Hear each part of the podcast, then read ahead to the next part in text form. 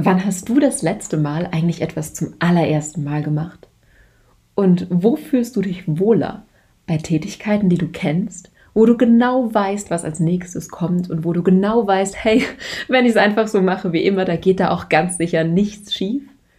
Oder bist du eher so der Typ, der Herausforderungen liebt? Immer was Neues und du probierst mit Leidenschaft gerne und ständig neue Dinge aus? Und Nächste Frage. Wie verhält sich das Ganze, wenn du genau weißt, deine Leistungen werden bewertet? Und dabei meine ich jetzt wirklich nicht nur im beruflichen oder im schulischen Kontext, sondern auch, wie mutig bist du, wenn andere Leute dabei sind? Klassisches Beispiel, du feierst Geburtstag und du backst einen Kuchen. Entscheidest du dich für den Play It Safe Marmorkuchen, der dir immer gelingt und den du seit Jahrzehnten machst? Oder bist du mutig und traust dich an diese fantastische Glitzer-Regenbogen-Einhorn-Torte, die du neulich bei Pinterest gesehen hast? Und was machst du, wenn du so mutig bist und du traust dich an die Einhorn-Glitzer-Regenbogentorte und dann wird die nichts? Backst du dann kurz vor knapp nochmal den Play It Safe Marmorkuchen, weil du einfach weißt, der gelingt dir? Oder bist du so mutig und stellst die unperfekte Torte auf den Tisch, solange die irgendwie essbar ist? Hast du überlegt und dich so ein bisschen eingeordnet? Dann gebe ich dir jetzt noch zwei Skalen.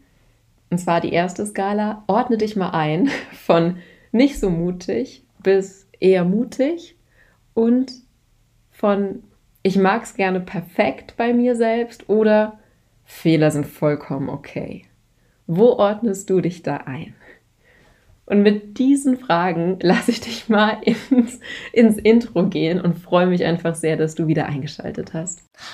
Stress und Sorgen wegen schlechter Noten, ewige Diskussionen bei den Hausaufgaben und einfach kein Bock auf Schule? Mach dein Kind zum Klassenheld.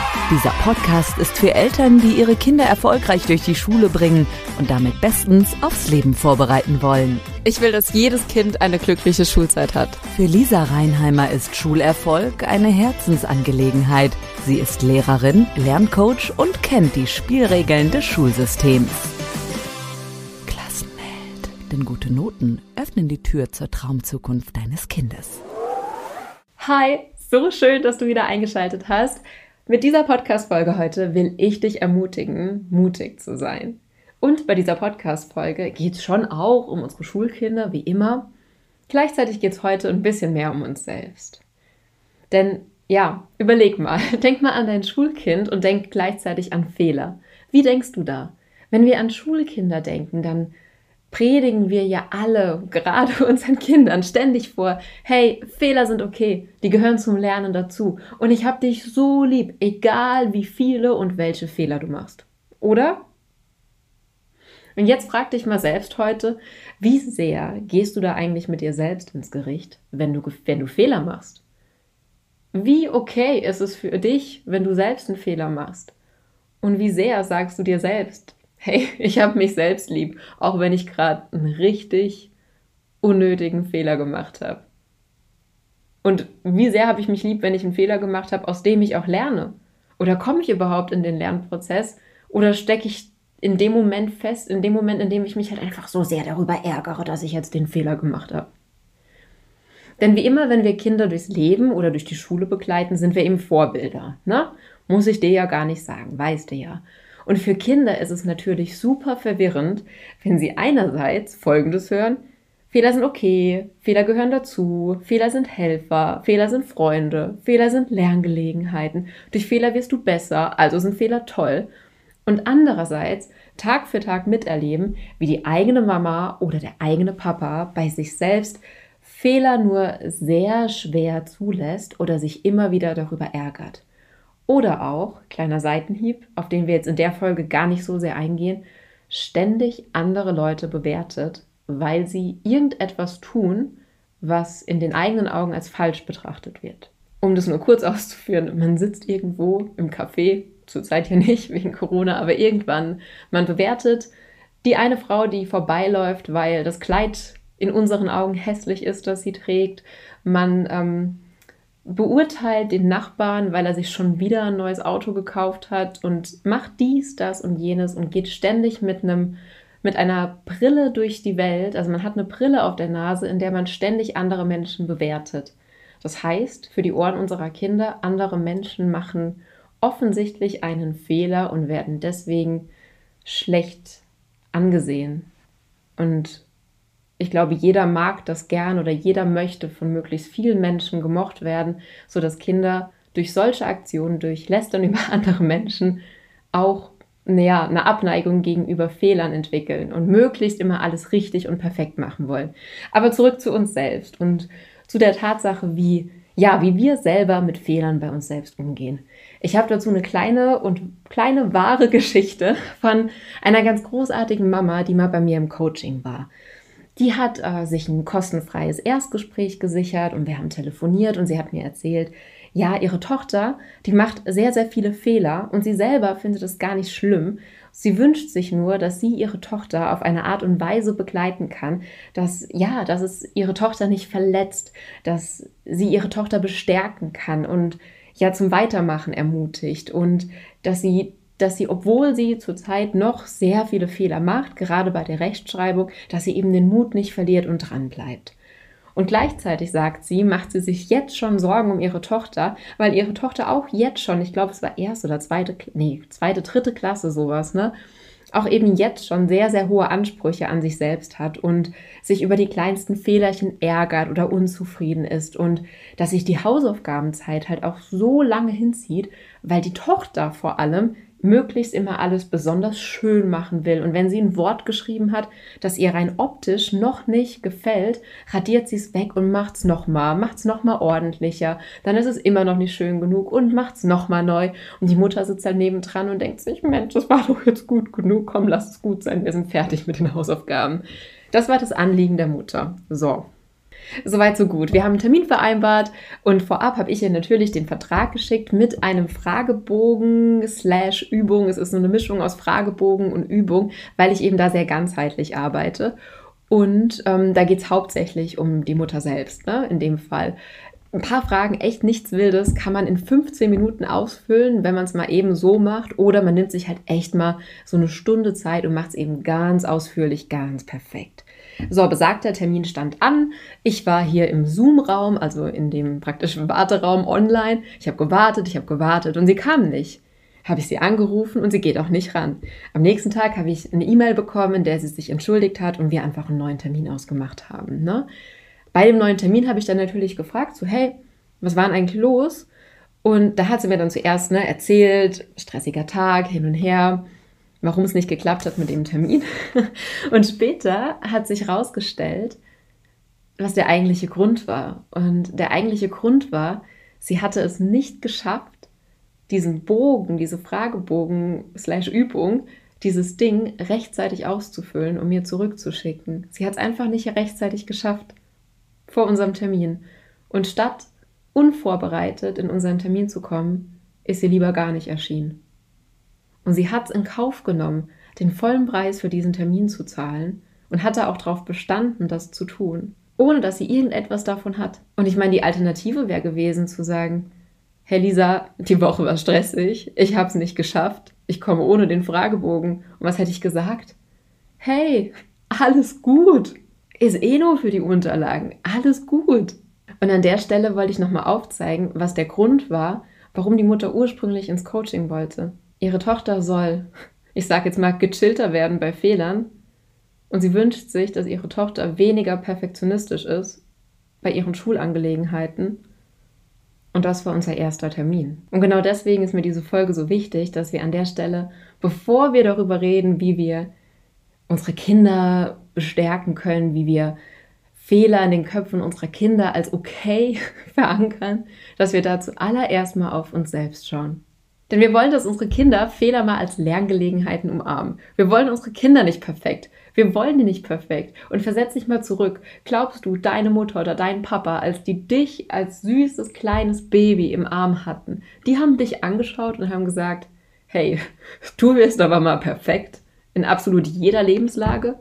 Fehler sind bei dir nicht erlaubt. Nee, haben die auch nicht.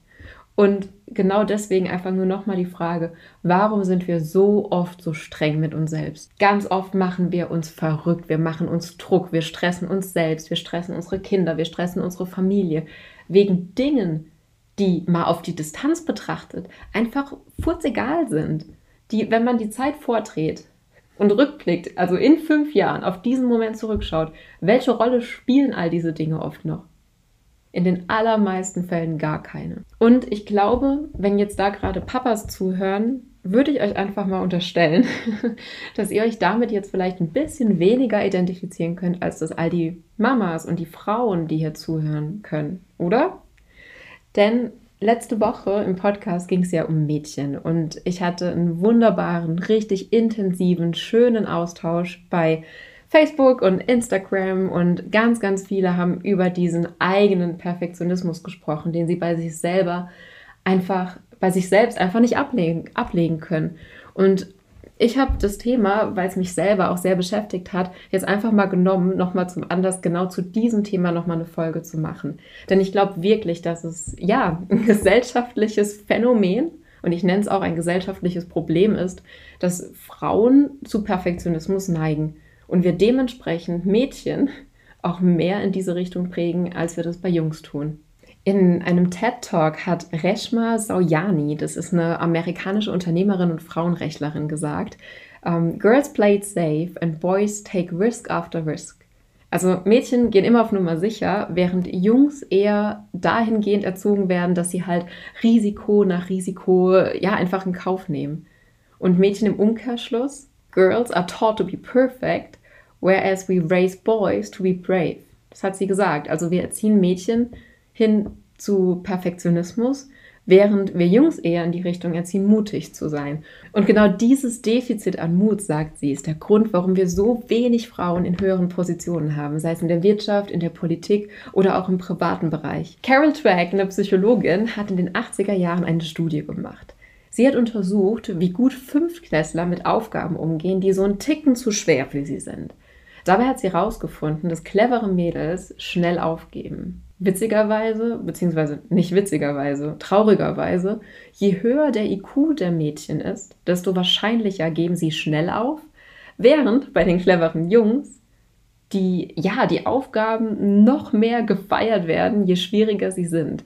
Also in der Studie stand, dass sie diese, da stand Embrace a Challenge, also die Herausforderung umarmen und dass sie diesen Wettkampfgedanken sehr motivierend fanden. Also der Wettkampfgedanke dahinter hat die Jungs in der Studie noch mehr angespornt, die Aufgabe anzugehen, während je schwieriger die Aufgabe war und je höher der IQ der Mädchen, desto eher haben sie das, die Aufgabe aufgegeben und haben es gar nicht erst versucht. Weil je schwieriger, desto größer ist ja auch die Wahrscheinlichkeit, dass man hier oder da mal einen Fehler macht.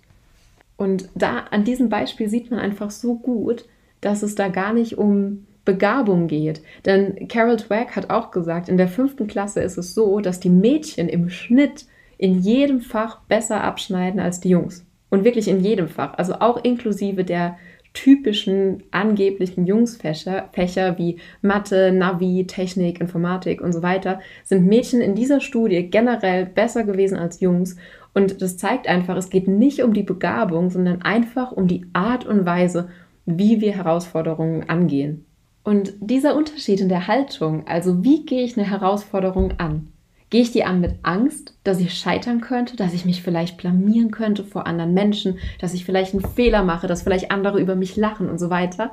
Oder die Haltung, ja, hier ist eine Herausforderung, schaffe ich schon. Vielleicht mache ich einen Fehler, aber vielleicht merkt es ja niemand. Oder vielleicht mache ich einen Fehler und lerne daraus. Vielleicht mache ich einen Fehler und es ist auch einfach egal. Mit welcher Haltung gehe ich Herausforderungen an? Das ist der Unterschied. Und an der Stelle mal eine Frage an dich. Stell dir vor, du würdest dich auf eine neue Stelle bewerben. Da ist ein Job ausgeschrieben und da wird dann aufgelistet, welche Qualifikationen du mitbringen darfst, um diesen Job auszuführen. Wann würdest du dich bewerben? Bei wie viel Prozent? Wie viel Prozent der geforderten Dinge kannst du schon oder würdest du von dir selber sagen, kannst du richtig gut, bevor du deine Bewerbung an dieses Unternehmen schickst? 20 Prozent? 50? 100? Es gibt eine Studie auch dazu, die besagt, dass Männer sich auf solche Stellen bewerben, wenn sie nur ich sage jetzt mal bewusst nur 60 Prozent der Qualifikationen, die da aufgelistet sind, erfüllen. Und was denkst du, wann sich Frauen auf solche Stellen bewerben? Ja, wenn sie 100 Prozent davon erfüllen. Frauen werden halt, glaube ich, einfach eher damit groß, Perfektionismus anzustreben und eher vorsichtig zu sein. Natürlich spielt auch noch Selbstliebe oder die eigene, ja, das eigene Selbstkonzept eine Riesenrolle. Also wie viel bin ich mir selbst wert? Was traue ich mir zu? Was habe ich verdient? Vielleicht könnte man auch argumentieren, hatte ich es neulich mit meiner Mutter drüber, dass Frauen in der Gesellschaft seit Jahrzehnten ganz bewusst klein gehalten werden. Ich will da jetzt auch gar nicht so sehr in die Tiefe gehen, sondern vielmehr gucken, wie können wir das verändern und wie können wir unseren Mädchen jetzt genau diesen Perfektionismus, es ist ja eine Riesenlast, die auf unseren Schultern liegt, wie können wir diesen Perfektionismus einfach mal wegkicken und diesen ja, diese schwere Last, dieses Päckchen auf den Schultern von Generationen von Frauen einfach mal, ja, fallen lassen, liegen lassen, in eine dreckige Ecke schubsen und sagen, okay, wir sind jetzt einfach mal nicht mehr perfekt. Und ich habe den Eindruck, wenn ich mir zum Beispiel Social Media anschaue, dass gerade bei dem Thema Körper und Schönheit, dass da gerade schon ganz viel passiert. So Stichwort Body Positivity. Ähm, ich glaube aber, wenn es um Leistung geht und Schule und generell in, im privaten und im beruflichen Leben Erfolg haben, dass wir da diesen Perfektionismusanspruch immer noch sehr haben. So, ähm, ne, jeder versucht, die perfekte Partnerin zu sein, die perfekte Mutter, die perfekte Arbeitnehmerin oder Arbeitgeberin. Und wenn ich einen langen Arbeitstag hatte und so und so viele Challenges, versuche ich trotzdem natürlich abends noch ein mit Liebe perfekt gemachtes Abendessen auf den Tisch zu stellen und dabei den Haushalt sauber zu halten. Also es gibt so viele Bereiche im Leben, wo Frauen einfach versuchen, perfekt zu sein und Perfektionismus anstreben und es geht in dieser Folge immer noch gleich um die Kinder. Ich wollte nur sagen, lasst uns doch einfach mal ein bisschen Perfektionismus loslassen. Und wenn wir es nicht für uns tun können, dann vielleicht zieht der Impuls, dass wir es für unsere Kinder tun. Denn wie gesagt, unsere Vorbildfunktion, die prägt auch an der Stelle. Je öfter Kinder mitbekommen, dass um sie rum einfach nicht alles perfekt ist, haben sie, glaube ich, einerseits einfach glücklichere Eltern, glücklichere Lehrkräfte. Sie sehen aber andererseits auch, hey, es ist gerade nicht perfekt, aber uns geht's gut. Und jetzt komme ich an den Punkt, wo es wieder um die berufliche Zukunft von Mädchen, aber auch von Jungs geht. Denn an der Stelle möchte ich ganz klar sagen, ich glaube, Perfektionismus ist jetzt etwas, was ähm, vielleicht mehr Frauen aktuell beschäftigt oder wo sich einfach mehr Frauen damit identifizieren können. Gleichzeitig ist es mir total wichtig in diesem Podcast nicht zu pauschalisieren. Also es gibt garantiert Männer, die das Perfektionismus-Thema genauso mit sich rumschleppen, wie es manche Frauen tun. Und es gibt garantiert auch Frauen, die dieses Thema überhaupt nicht kennen. Also Appell an alle, weniger Perfektionismus. Und genau jetzt kommt der Punkt, ähm, ja, wo es nochmal kurz um Technik geht. Und zwar, finde ich, gerade jetzt brauchen wir ja technisch super ausgebildete Fachkräfte. Und auf, als Reaktion auf die letzte Podcast-Folge kam schon häufig der Punkt, ja, wir brauchen einfach mehr Mädchen, die programmieren, mehr Mädchen, die sich in diese technischen Berufe reindenken, die da Lust drauf haben, die Vorbilder haben, die Gelegenheiten haben, da Interessen zu entwickeln. Und ich sage, yes, sehe ich auch so. Und genau deswegen habe ich von dieser besagten Reshma Sauyani nochmal ähm, ja, einen Impuls, denn diese Frau hat, weil ihr dieses Thema so wichtig ist, ein Unternehmen gegründet, das Mädchen beibringt, wie man programmiert. Und da habe ich jetzt nochmal eine relativ, ja, auch nicht witzige, eher ja, traurige Geschichte, denn die hat festgestellt, dass ähm, ja, sie mit dem Programmieren Mädchen eigentlich gleichzeitig beibringt, wie man mutig ist und wie man zu Fehlern steht. Und weil ich dieses Gedankenspiel so ja, spannend finde, wollte ich das unbedingt in der Podcast-Folge mit dir teilen. Denn sie hat gesagt, Programmieren, das ist so Trial and Error. Also du machst was, dann probierst du es aus und wenn es halt nicht funktioniert, machst du es anders. Also es ist so ein ständiges Lernen aus Fehlern. Man braucht ganz viele Versuche, bis man sein gewünschtes Ergebnis erzielt. Und bis man dahin kommt, braucht man ganz viel Durchhaltevermögen und Ausdauer. Das ist das eine. Man braucht aber eben auch zwingend ganz, ganz viele Fehler. Und Reshma Sayani hat in diesem Vortrag gesagt, dass sie von, Informa von Informatiklehrkräften immer wieder Folgendes hört. Wenn Mädchen programmieren lernen, dann kommen sie irgendwann an einen Punkt, wo sie einfach Unterstützung brauchen. Und sie hat gesagt, Lehrkräfte beobachten dann, dass wenn Mädchen dann die Lehrkräfte ansprechen, dann zeigen sie ein komplett weißes Blatt. Und dann könnte die Lehrkraft ja meinen, okay, das Mädchen saß jetzt ähm, x Minuten oder Stunden vor einem leeren Bildschirm und hat einfach gar nichts gemacht. Und wenn die Lehrkräfte dann aber auf rückgängig drücken, mehrfach, dann sehen die Lehrkräfte ja, was die Mädchen gemacht haben. Und jetzt kommt der Punkt, den ich einfach faszinierend finde. Die sehen dann, dass die Mädchen teilweise echt schon so kurz vorm Ziel waren. Die haben so viel programmiert, die haben so viel probiert. Aber statt ihren unperfekten Weg zu zeigen, machen sie lieber alles weg. Also lieber zeigen sie gar nichts, als das, was sie bisher geschafft haben, weil es eben noch nicht perfekt ist. Dabei geht es ja gerade beim Lernen um den Prozess. Und das ist eben nicht von 1980, sondern aktuell. Deswegen wollte ich das hier teilen. Und sie hat auch noch einen weiteren Freund von sich zitiert, der Professor an einer Universität ist und da Studierende das Programmieren beibringt. Und der Professor hat gesagt, ich zitiere wieder wieder Englisch, ähm, Jungs kommen bei ihm ins Office und sagen halt, Professor, there's something wrong with my code. Also irgendwas stimmt hier nicht mit dem Programm oder mit dem Codieren, während die Mädchen kommen und dann sagen, there's something wrong with me. Also bei mir stimmt irgendwas nicht. Und zum Abschluss, wie gesagt, ich glaube nicht, dass das ein typisches jetzt Mädchen-Jungs-Phänomen ist an sich. Es gibt garantiert auch Jungs, die sozialisiert werden mit ähm, einer ganz großen Angst und ja, ja, Angst vor Fehlern, die ja ganz, ganz viel Perfektionismusanspruch in sich tragen, die bei diesem Programmierbeispiel vielleicht genauso handeln würden. Und vielleicht denkst du jetzt auch an dein Kind, wenn du mit deinem Kind die Hausaufgaben machst.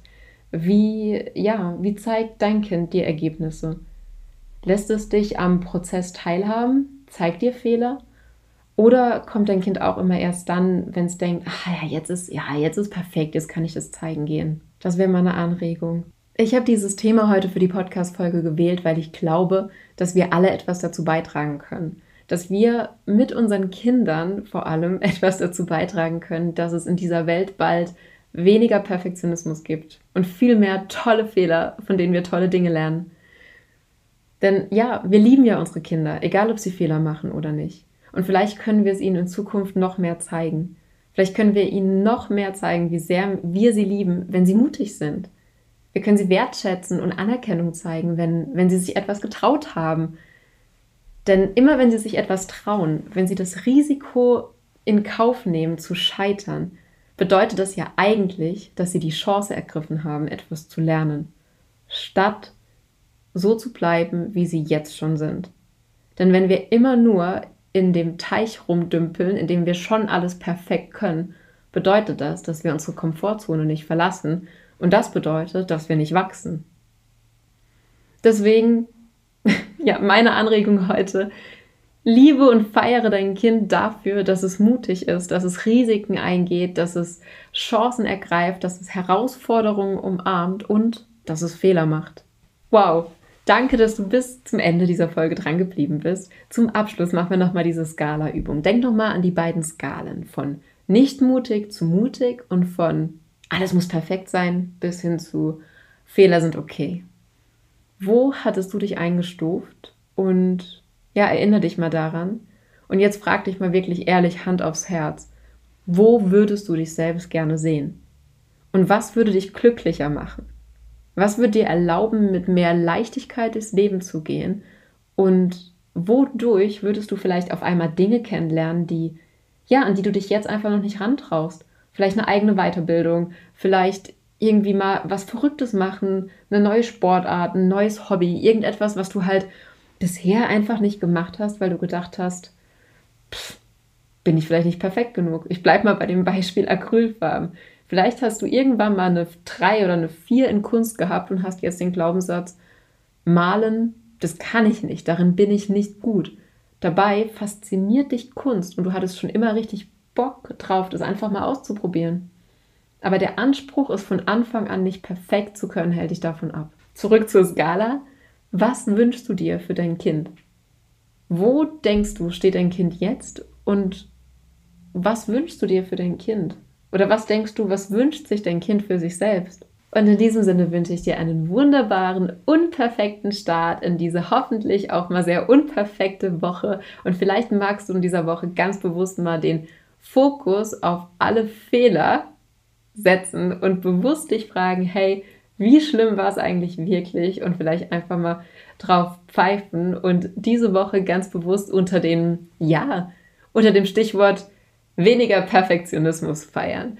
Ich würde mich total freuen, wenn du, wenn dir gefällt, was du hier hörst, ähm, mir eine Bewertung bei iTunes hinterlässt und wenn du magst, einen Screenshot von diesem Podcast in deiner Instagram oder in deiner Facebook Story machst, äh, teilst oder auch einfach anderen von diesem Podcast erzählst. Denn so hilfst du mir mit meiner Mission glückliche Schulzeit noch mehr Eltern zu erreichen und in the long run sorgst du dafür, dass so noch mehr Kinder eine schöne Schulzeit haben. Ist es nicht toll?